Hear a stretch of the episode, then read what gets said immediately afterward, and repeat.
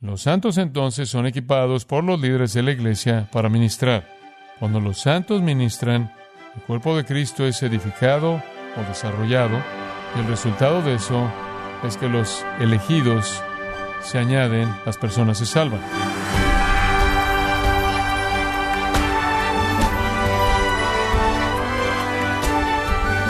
Qué alegría que nos acompañe en este su programa Gracias a vosotros con el pastor John MacArthur.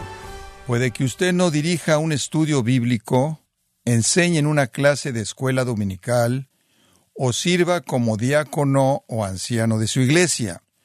Pero eso no significa que usted no sea un integrante importante para la congregación. Pero ¿está usted sirviendo actualmente en su iglesia? ¿Y cuál es la importancia de ejercer sus dones y habilidades en su congregación? El día de hoy el pastor John MacArthur, en la voz del pastor Luis Contreras, nos enseñará que el valor de nuestro servicio no se encuentra en el oficio que hagamos, sino en nuestra posición en Cristo, en la serie Entrenamiento Espiritual en Gracia a Vosotros. ¿Cómo funcionar en el cuerpo de Cristo? Ahora, hay un versículo muy importante en la Biblia, que sería el lugar para comenzar y sería 1 Corintios capítulo 12 y versículo 13. Porque por un solo espíritu fuimos todos bautizados en un cuerpo. En el momento en el que usted recibió a Jesucristo como Salvador, usted fue colocado en el cuerpo de Cristo. Seamos judíos o griegos, esclavos o libres, y a todos se nos dio a beber de un mismo espíritu. Cuando usted se convirtió en cristiano, usted fue colocado y eso es lo que significa el bautismo del Espíritu Santo. Usted fue bautizado o colocado en el cuerpo de Cristo. Es como si el bautismo significara sumergir a alguien o colocar a alguien adentro. Usted fue colocado en el cuerpo de Cristo. Usted se volvió un miembro del cuerpo de Cristo. Eso es sinónimo del concepto de la iglesia. Usted se volvió un miembro de la iglesia de Cristo. Quizás aún no se haya unido a una iglesia local, puede ser que no tenga una membresía oficial en una iglesia local, pero en el momento en el que usted fue salvo, se volvió miembro de la iglesia, del cuerpo de Cristo, y ese es uno de los términos usados para la iglesia. La Biblia usa varios términos para la iglesia, nos llama rebaño, Cristo es el pastor, nos llama pámpanos y él es la vid, nos llama súbditos de un reino y él es el rey, nos llama hijos en una familia y él es el padre. Hay muchas metáforas para la iglesia, pero una de ellas, y una que es única, es el concepto del cuerpo que somos miembros del cuerpo de Cristo. Ahora, cuando entramos en la familia, entramos en ese cuerpo. Y 1 Corintios 12, 14 dice, el cuerpo no es un miembro, sino muchos. Entonces, todos somos parte del cuerpo de Cristo. Ahora, esto ocurre en la salvación de usted. Entonces, el punto número uno es comprender su salvación. Es muy importante que entendamos lo que sucedió cuando fuimos salvos. Efesios capítulo 2 dice en el versículo 4, pero Dios, que rico en misericordia por su gran amor con que nos amó, y por supuesto todo el cambio comenzó con Dios, fue su amor y su misericordia, aun estando nosotros muertos en pecado, nos qué? Nos dio vida. ¿Qué es lo que más necesita un hombre muerto? La vida. Y eso es precisamente lo que Dios da. ¿Y qué quiere decir con vida? Simplemente significa que Él activó las espirituales sensibilidades de usted. Cuando usted fue salvado, usted vivió. Ahora, parte de esa nueva vida incluye que se incorpore al cuerpo de Cristo, un concepto muy importante. Entonces, la salvación de usted fue una gran transformación. Usted pertenecía al mundo, era insensible a Dios, de repente por la transformación de la salvación, usted ha sido colocado en el cuerpo de Cristo, usted ha sido salvado de la muerte a la vida y puede percibir a Dios, puede sentir a Dios, conoce a Dios, camina en la vida eterna y por cierto la vida eterna no es un periodo de tiempo la vida eterna es una forma de vivir. Y esa es la nueva vida que viene en Cristo. Entonces, usted entiende su salvación y lo que hizo.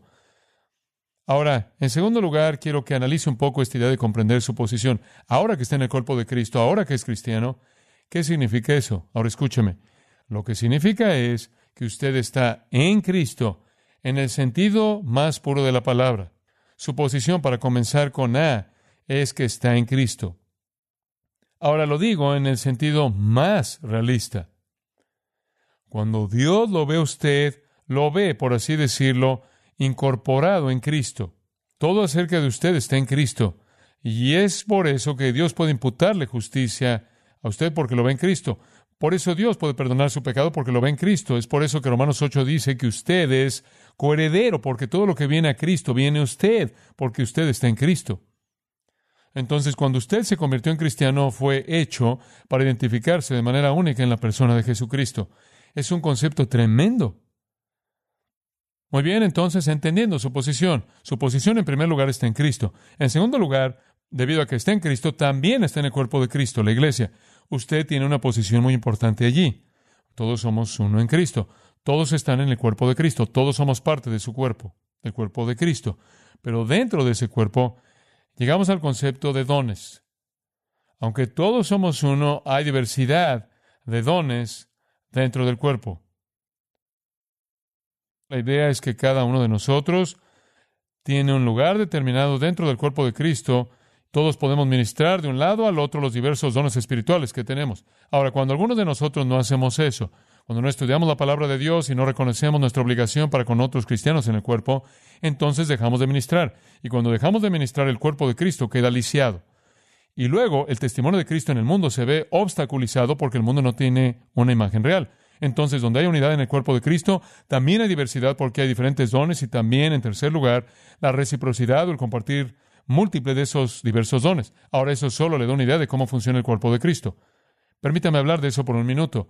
Todos somos poseedores de dones espirituales. Cuando usted fue salvo, el Espíritu de Dios depositó en usted ciertas capacidades. Nadie está en la iglesia solo para sentarse y recibir. Todos estamos allí para madurar, para que podamos ministrarnos unos a otros. La palabra ministro significa servir. Nos servimos unos a otros con nuestros dones. Ahora hay varios dones en la lista que tiene allí. Tiene el don de profecía, enseñanza, fe, sabiduría, conocimiento, discernimiento, de espíritus, misericordia, exhortación, da, liderazgo, ministerio, milagros, sanidades, lenguas, interpretación. Los últimos cuatro son dones temporales de señales. Pero esos fueron los dones que se le dieron a la iglesia primitiva. El grupo de arriba continuó incluso hasta el día de hoy. Y esos dones fueron dados a los santos para el ministerio mutuo. Y es muy importante que aceptemos el ministerio que Dios nos ha dado. Ahora, creemos que todo creyente tiene ciertos dones. El capítulo 12 de 1 Corintios describe nuevamente toda esta idea. Dice esto. Ahora bien, hay diversidad de dones, pero el Espíritu es el mismo. Y hay diversidad de ministerios, pero el Señor es el mismo. Y hay diversidad de operaciones, pero Dios, que hace todas las cosas en todos, es el mismo. Lo que quiere decir ahí es que hay diferentes dones, pero número uno, ahora yo puedo tener el don de enseñanza, el don de predicación, y usted puede tener el don de dar, puede tener el don de la fe, puede tener el don de mostrar misericordia, puede tener el don de servicio, también puede tener el don de la enseñanza.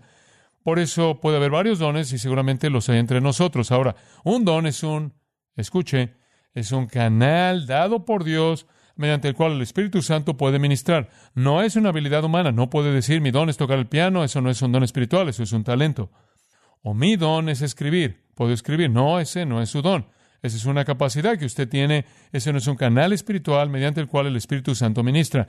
Usted podría usar su escritura para expresar su don. Quizás tenga el don de mostrar misericordia y puede escribir cartas hermosas que son cartas amables que ayudan a la gente en tiempos difíciles. Quizás su don sea el don de la exhortación y puede escribir cartas que exhortan. O tal vez sea el don de enseñanza y puede escribir libros que enseñen. Pero no confunda las habilidades físicas y mentales con los dones. Son cosas diferentes. Pero usted tiene dones espirituales ahora. No solo son dones diferentes, y todo creyente los tiene, según el versículo 11. Todas estas cosas las hace uno y el mismo Espíritu, repartiendo a cada uno en particular como Él quiere. El Espíritu determina a quién le da qué. Usted no puede buscarlo, no puede ganarlo, no puede desearlo y recibirlo. Dios se lo va a dar si ese es su plan. Y junta los dones de la manera que quiere para la edificación de su iglesia.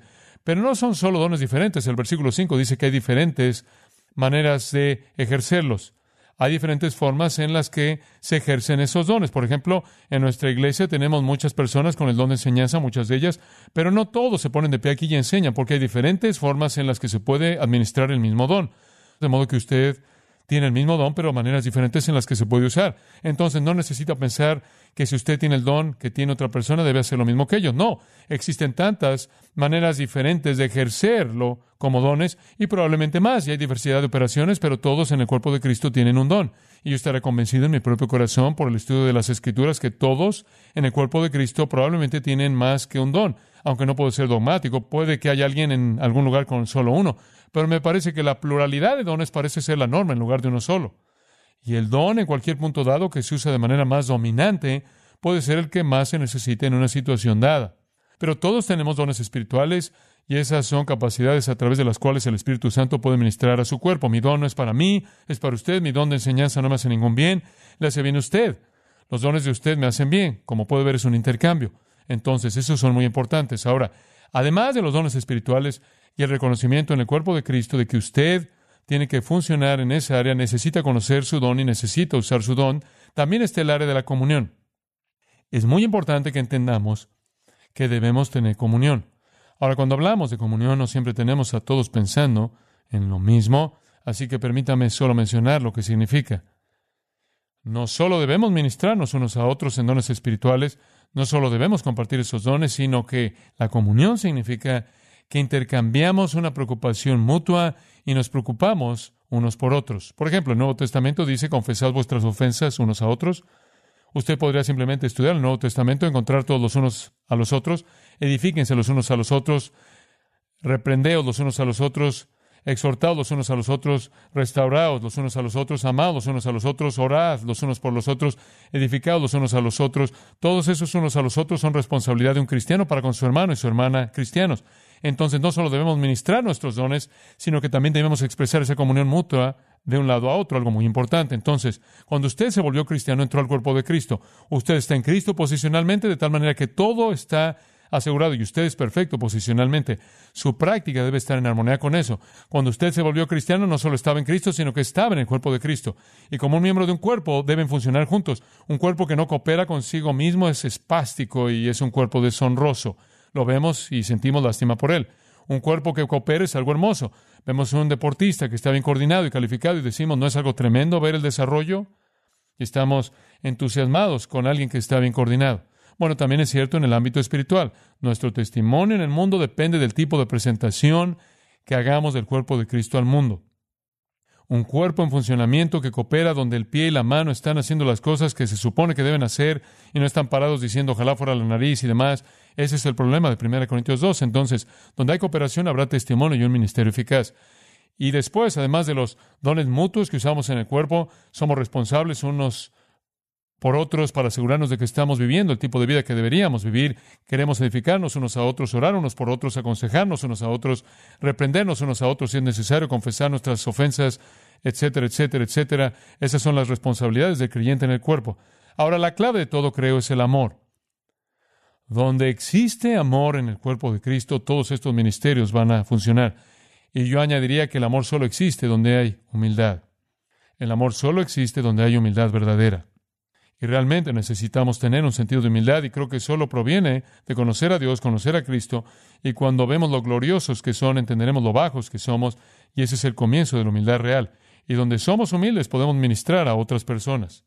Muy bien, eso es solo una introducción básica a cómo usted funciona en el cuerpo. Y ahora vamos a pasar algunas preguntas por un tiempo. Audiencia.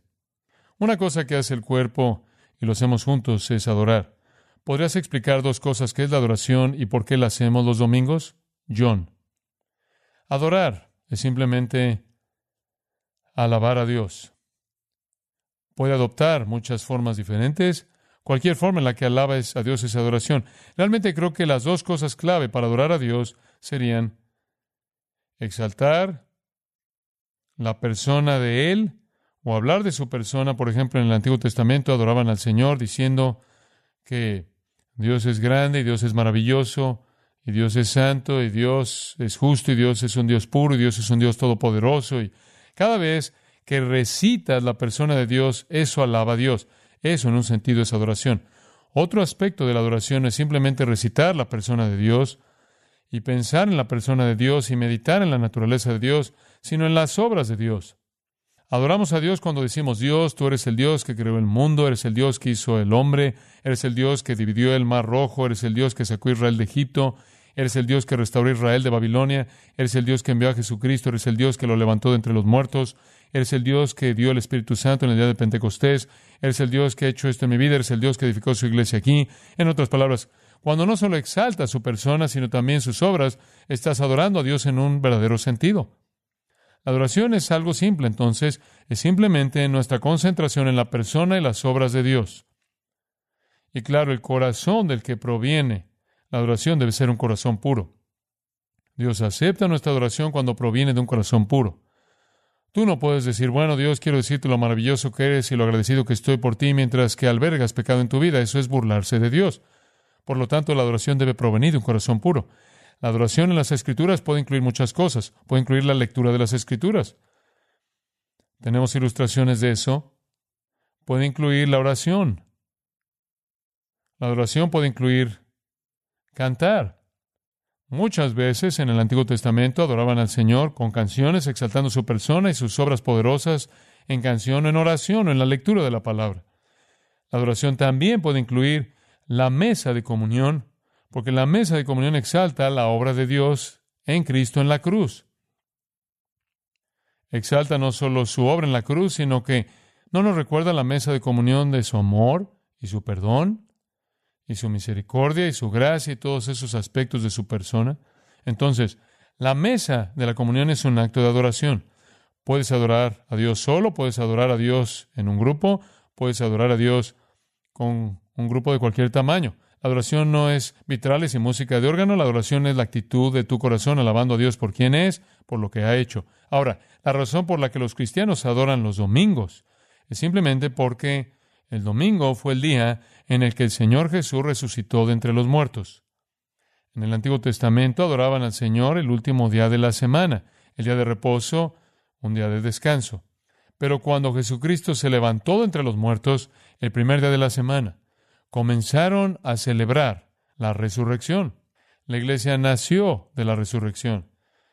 Y la próxima vez que vemos a los discípulos reunidos es el primer día de la semana y luego nuevamente el primer día de la semana. Ese se convirtió en el patrón y a lo largo del libro de los Hechos comienzas a verlos reuniéndose el primer día de la semana y eso fue para conmemorar la resurrección. La ley del día de reposo del Antiguo Testamento fue apartada para Israel para su descanso.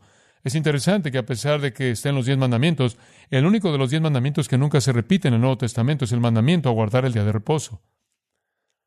Más que un día de descanso, el domingo cristiano es un día de recuerdo de la resurrección de Cristo de entre los muertos.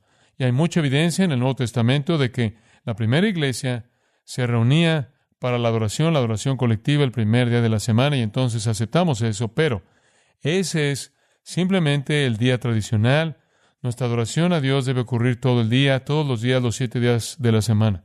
Y realmente no importa, estás tan involucrado en adorar al Señor hoy, el sábado por la mañana, como lo estarás el domingo por la mañana, no hay nada sagrado en particular sobre el día, simplemente un día que se estableció debido al recuerdo de su resurrección. Sobre reprender a un hermano y acudir a él con amor, digamos que está en pecado, tiene problemas y tratar de ayudarlo a salir de sus problemas y, y él, si él es obstinado, simplemente no, él no está buscando ayuda ni la quiere. ¿Cuál es mi responsabilidad o la de otra persona en ese momento? John, si lo reprendes y él no confiesa el pecado y se aparta del pecado, entonces sigues el patrón de Mateo 18, tomas dos o tres testigos, si no lo escucha, entonces se lo dices a la iglesia, que significa que puedes contárselo a un grupo de cristianos, a los ancianos de la iglesia, y ellos deben ocuparse de ello. Si no se ocupan de eso, entonces dice que lo trates como un pagano y un recaudador de impuestos, Mateo 18, sáquenlo. El otro pasaje que indica eso sería que si él responde en algún punto del proceso, entonces lo amarías y lo restaurarías como un hermano. Gálatas capítulo 6, pero si él no responde, entonces lo rechazas. Segunda de Tesalonicenses 3 tiene el mismo problema. Si tu hermano no hace lo correcto, entonces lo amonestas como un hermano, pero rompes tu comunión con él. Muy bien, audiencia. ¿Por qué o es necesario unirse a una iglesia local? John. Esa es una buena pregunta.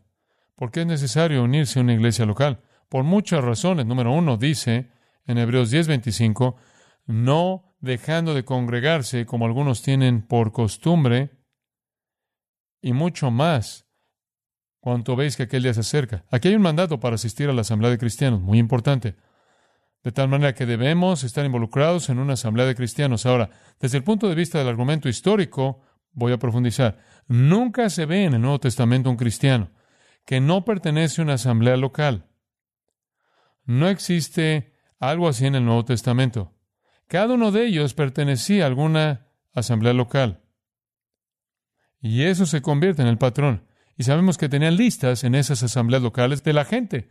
Había, por ejemplo, que Pablo le escribió a Timoteo y le habló de una lista de viudas que tenían una lista real de viudas. Sabemos que hubieron entre las iglesias cartas de recomendación enviadas recomendando a un miembro a otra iglesia cuando dejaba una determinada zona.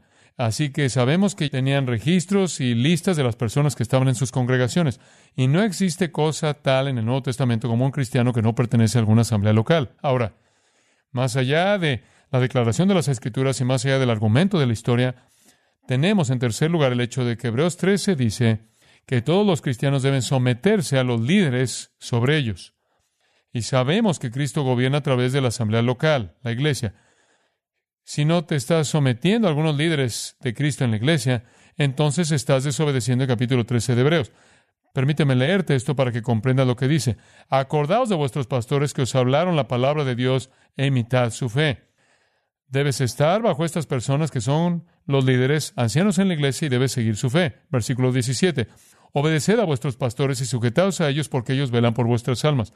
Aquí nuevamente tiene la declaración de que la congregación debe estar sometiéndose a los ancianos y líderes. Y se supone que estarás en una congregación local para poder hacer eso. Ningún cristiano es una ley en sí mismo, simplemente autónomo, corriendo por todos lados. Todos ellos históricamente estaban en una congregación local. La Biblia dice, no dejen de congregarse, debemos reunirnos en la primera iglesia. Seguramente se reunían el primer día de la semana, con toda seguridad, y probablemente otras veces durante la semana para tener comunión. Y la razón por la que hacemos esto es porque Hebreos 10 dice que nos estimulamos unos a otros al amor y a las buenas obras. Cuando te mantienes alejado, te enfrías. Necesitas esa presión de grupo, por así decirlo, ese estímulo espiritual que proviene de la comunidad de cristianos. De hecho, en los primeros años de la primera iglesia se reunían todos los días. Audiencia. En muchos casos la gente está un poco confundida y entra en esta área de amonestación de no dejar de congregarse. ¿Qué es eh, una definición adecuada? Una asamblea local, una iglesia local. Algunas personas piensan que estar a cinco millas, diez millas, tienen ideas muy definidas. John, sí, creo que cada vez que los cristianos se reúnen en una comunidad local pueden constituir una iglesia. Una iglesia es un lugar donde hay ancianos, donde hay maestros, donde hay una congregación. Si son dos cristianos en una isla desierta, eso es una iglesia, eso es una asamblea local.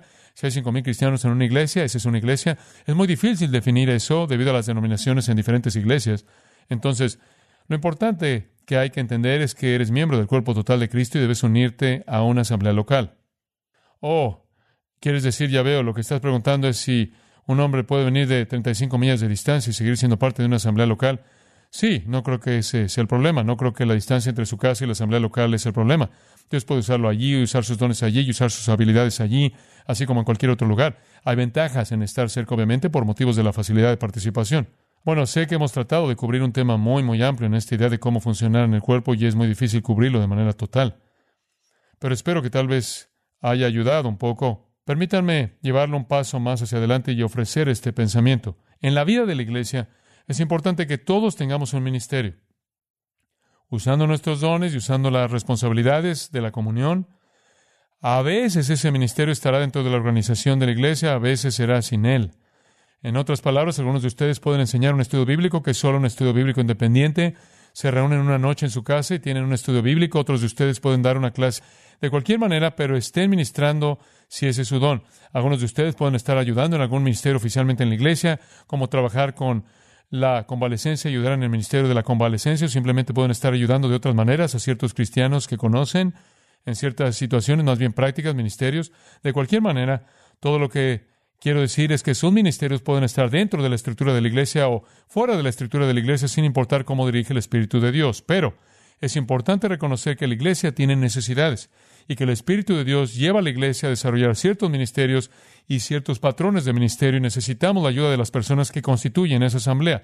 Y entonces de vez en cuando va oír usted que tal vez hay una clase de capacitación para alguien que le gustaría trabajar con niños, una clase de capacitación para alguien que quisiera trabajar con jóvenes, una clase de capacitación para alguien que quisiera estar en un ministerio de convalecencia, si tiene el don de mostrar misericordia o el don de servicio, tal vez alguien para ayudar en la administración de algo y hacer algunos proyectos, si tiene el don de la administración o lo que sea. Voy a ir a hablar de eso de vez en cuando y si el Espíritu de Dios le habla a su corazón y lo desafía a hacer eso, es algo bueno que puede hacer, pero puede estar dentro o fuera de la estructura. Creo que también es bueno ofrecerse a la asamblea local en la que está sea la que sea, para decir, mira, creo que estos son los dones que tengo, si el Espíritu de Dios puede usarme en este ministerio, aquí en alguna parte me gustaría estar disponible. Tenemos gente que hace eso todo el tiempo. Vienen y dicen, tengo ciertos dones y ciertos talentos, puedes usarme. Y si puedes, voy a estar muy contento por trabajar. Estábamos hablando el otro día sobre un ministerio de visitas, de seguimiento, y estábamos hablando de un cierto enfoque en el que una iglesia simplemente contrata un grupo completo de personas para que salgan y hagan todas las visitas. Y a veces van a tener hasta 25 personas con un salario de tiempo completo, simplemente visitando personas. Bueno, realmente no hay necesidad de hacer eso si todos nosotros como cristianos aceptamos el hecho de que las visitas son solo parte de la religión pura, dijo Santiago, y vamos y compartimos la vida de las personas que nos preocupan y amamos. Y entonces preferimos ver a los laicos haciendo los ministerios que Dios les ha dado en lugar de salir y contratar a muchos profesionales para hacerlo, así que no haríamos eso. Pero es importante que estemos disponibles para la iglesia local, para ministrar y servir dentro de esa iglesia local lo mejor que podamos. Podría agregar otra nota a pie de página y asegurarse de orar por sus líderes, muy muy importante.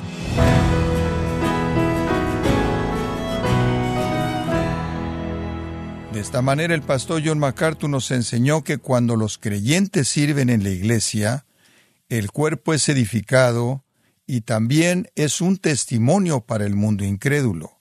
Nos encontramos en la serie Entrenamiento Espiritual, aquí en Gracia Vosotros. Y quiero recomendarle, estimado oyente, el libro El único camino a la felicidad, en donde John MacArthur demuestra cómo puede transformar su actitud hacia la felicidad e incluso redefinirla, cuando aumenta su compromiso con el que sabe exactamente lo que usted más necesita, o sea Dios. Adquiéralo en la página gracia.org o en su librería cristiana más cercana, recordándole, como lo hago habitualmente, que puede descargar todos los sermones de esta serie Entrenamiento Espiritual, así como todos aquellos sermones que ha escuchado en días, semanas o meses anteriores, animándole a leer artículos relevantes en nuestra sección de blogs, ambos en gracia.org. Si tiene alguna pregunta o desea conocer más de nuestro ministerio, como son todos los libros del pastor John MacArthur en español, o los sermones en CD que también usted puede adquirir, escríbanos y por favor mencione la estación de radio por medio de la cual usted nos escucha en gracia a vosotros. Es importante conocer no solo el país y ciudad de donde usted nos escucha, sino también la radio. Para quienes contactan nuestro ministerio por primera vez, pueden solicitar una copia del mensaje de promoción sin costo alguno, un mensaje por oyente únicamente. Si usted vive en los Estados Unidos o Puerto Rico, escríbanos a Gracia Vosotros, P.O. Box 4000, Panorama City, California 91412. O puede escribirnos a través del siguiente correo electrónico radio arroba gracia.org. Esto ha sido todo y en nombre de John MacArthur y del personal de este organismo, queremos darle las gracias por su tiempo y sintonía, invitándole para que nos acompañe en la próxima edición y juntos desatar la verdad de Dios un versículo a la vez, aquí en Gracia a Vosotros.